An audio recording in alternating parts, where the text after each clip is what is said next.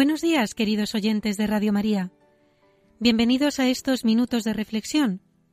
Hoy hablaremos de los bienes mesiánicos.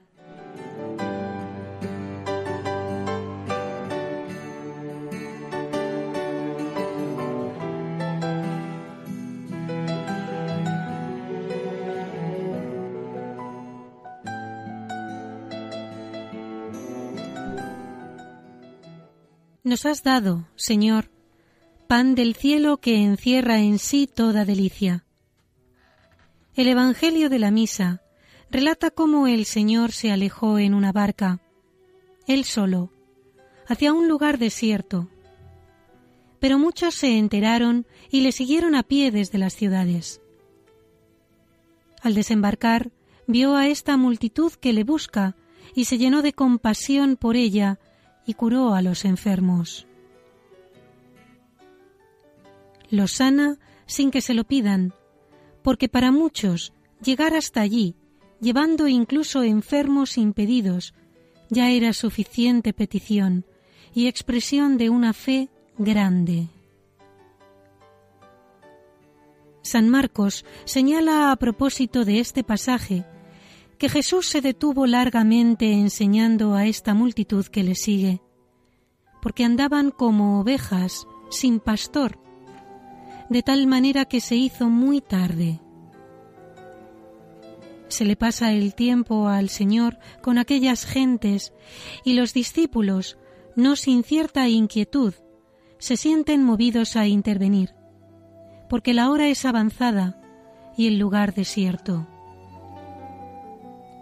Despide a la gente para que vayan a las aldeas a comprarse alimentos, le dicen.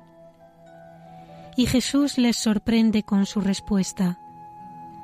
No tienen necesidad de ir. Dadles vosotros de comer. Y obedecen los apóstoles. Hacen lo que pueden.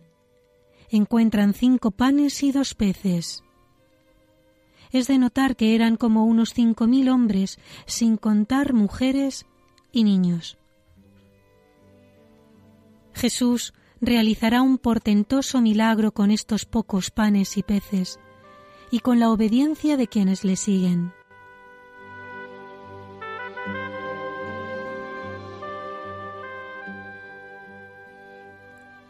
Después de mandar que se acomodaran en la hierba, Jesús, tomando los cinco panes y los dos peces, levantó los ojos al cielo recitó la bendición, partió los panes y los dio a los discípulos, y los discípulos a la gente.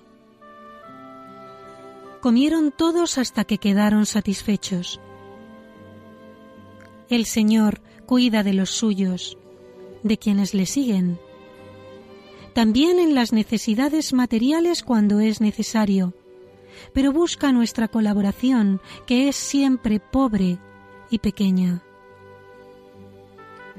Si le ayudas, aunque sea con una nadería, como hicieron los apóstoles, Él está dispuesto a obrar milagros, a multiplicar los panes, a cambiar las voluntades, a dar luz a las inteligencias más oscuras, a hacer con una gracia extraordinaria que sean capaces de rectitud los que nunca lo han sido.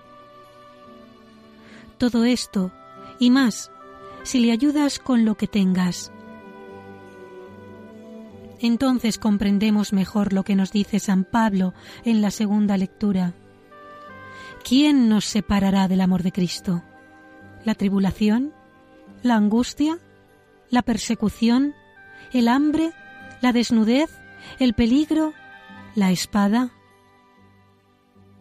Mas en todas estas cosas vencemos por aquel que nos amó porque persuadido estoy que ni la muerte, ni la vida, ni los ángeles, ni los principados, ni lo presente, ni lo futuro, ni las potestades, ni la altura, ni la profundidad, ni ninguna otra criatura podrá separarnos del amor de Dios en Cristo Jesús, nuestro Señor.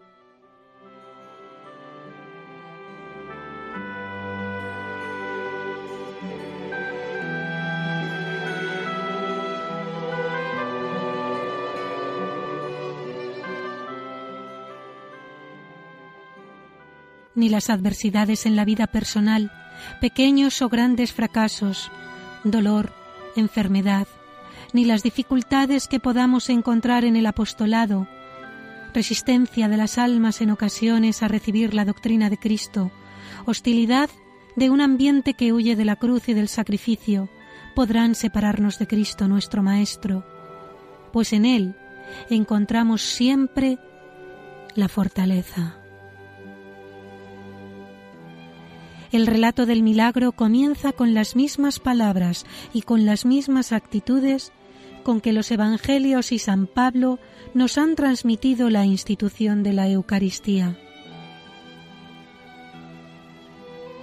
Tal coincidencia nos hace ver que el milagro, además de ser una muestra de la misericordia divina de Jesús con los necesitados, es figura de la Sagrada Eucaristía, de la cual hablará el Señor poco después en la sinagoga de Cafarnaún.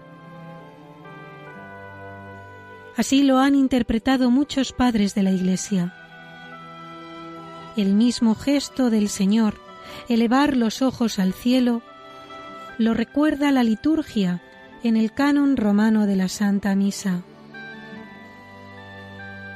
Et elevatis oculis in caelum ad te deum patrem sum omnipotentem. Al recordarlo, nos preparamos para asistir a un milagro mayor que la multiplicación de los panes, la conversión del pan en su propio cuerpo, que es ofrecido sin medida como alimento a todos los hombres. El milagro de aquella tarde junto al lago manifestó el poder y el amor de Jesús a los hombres poder y amor que harán posible también que encontremos el cuerpo de Cristo bajo las especies sacramentales, para alimentar a todo lo largo de la historia a las multitudes de los fieles que acuden a Él, hambrientas y necesitadas de consuelo. Como expresó Santo Tomás en la secuencia que compuso para la misa del Corpus Christi, Sumitunus, sumunt mille, lo tome uno o lo tomen mil, lo mismo tomen este que aquel, no se agota por tomarlo. El milagro adquiere así todo su significado, sin perder nada de su realidad. Es grande en sí mismo, pero resulta aún mayor por lo que promete. Evoca la imagen del buen pastor que alimenta a su rebaño se diría que es como un ensayo de un orden nuevo. Multitudes inmensas vendrán a tomar parte del festín eucarístico en el que serán alimentadas de manera mucho más milagrosa, con un manjar infinitamente superior. Esta multitud que acude al Señor revela la fuerte impresión que su persona había producido en el pueblo pues tantos se disponen a seguir a Jesús hasta las alturas desiertas, a gran distancia de los caminos importantes y de las aldeas. Suben sin provisiones, no quieren perder tiempo en ir a procurárselas por miedo a perder de vista al Señor. Un buen ejemplo para cuando nosotros tengamos alguna dificultad para visitarle o recibirle por encontrar al Maestro vale la pena cualquier sacrificio. San Juan nos indica que el milagro causó un gran entusiasmo en aquella multitud que se había saciado. Si aquellos hombres, por un trozo de pan, aun cuando el milagro de la multiplicación sea muy grande, se entusiasman y te aclaman, ¿Qué deberemos hacer nosotros por los muchos dones que nos ha concedido y especialmente porque te nos entregas sin reserva en la Eucaristía?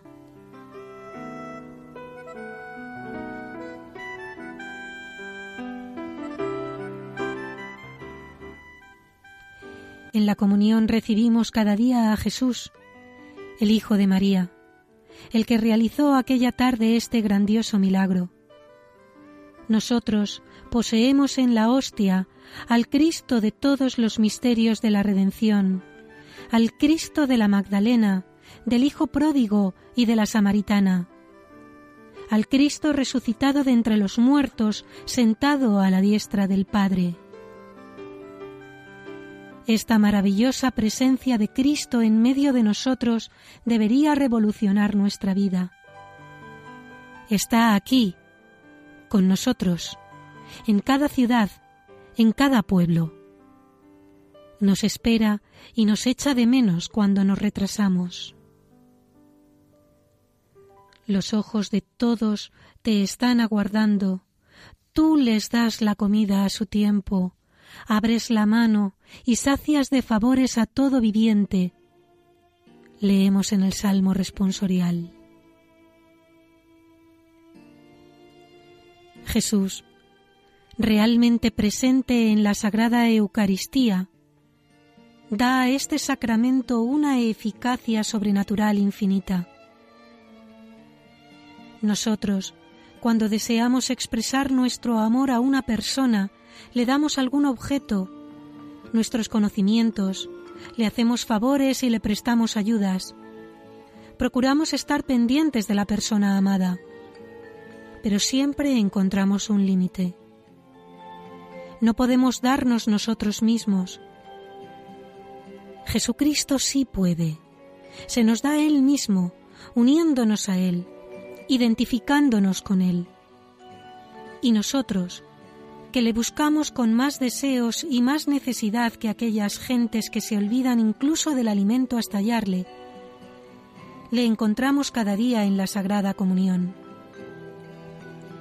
Él nos espera, a cada uno.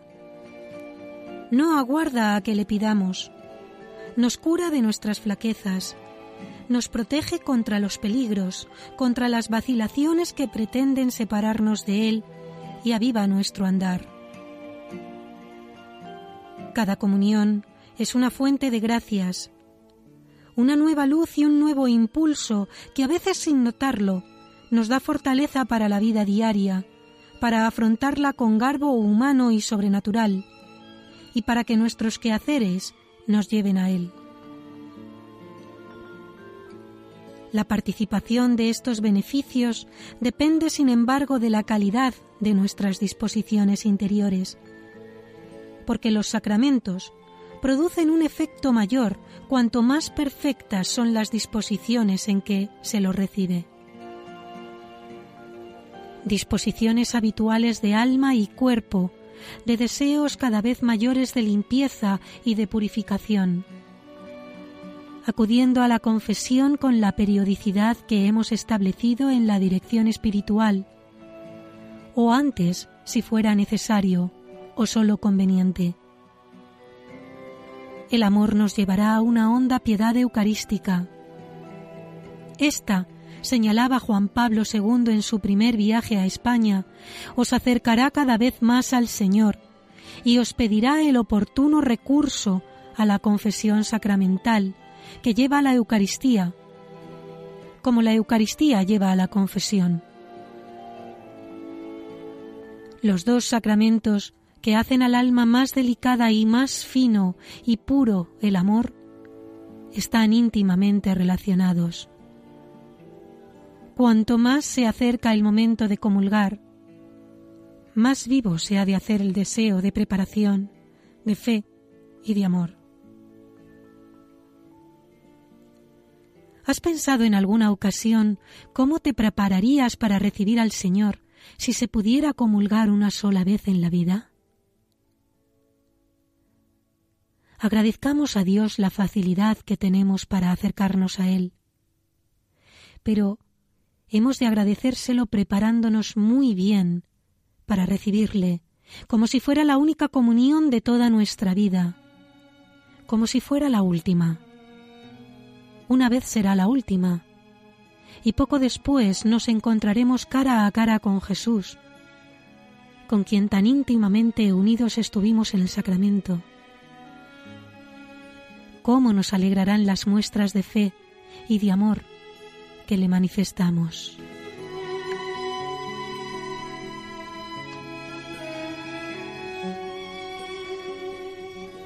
A quienes has alimentado con este pan del cielo, Señor, protégelos con tu auxilio y concédeles alcanzar la redención eterna. Le pedimos con la liturgia de la misa.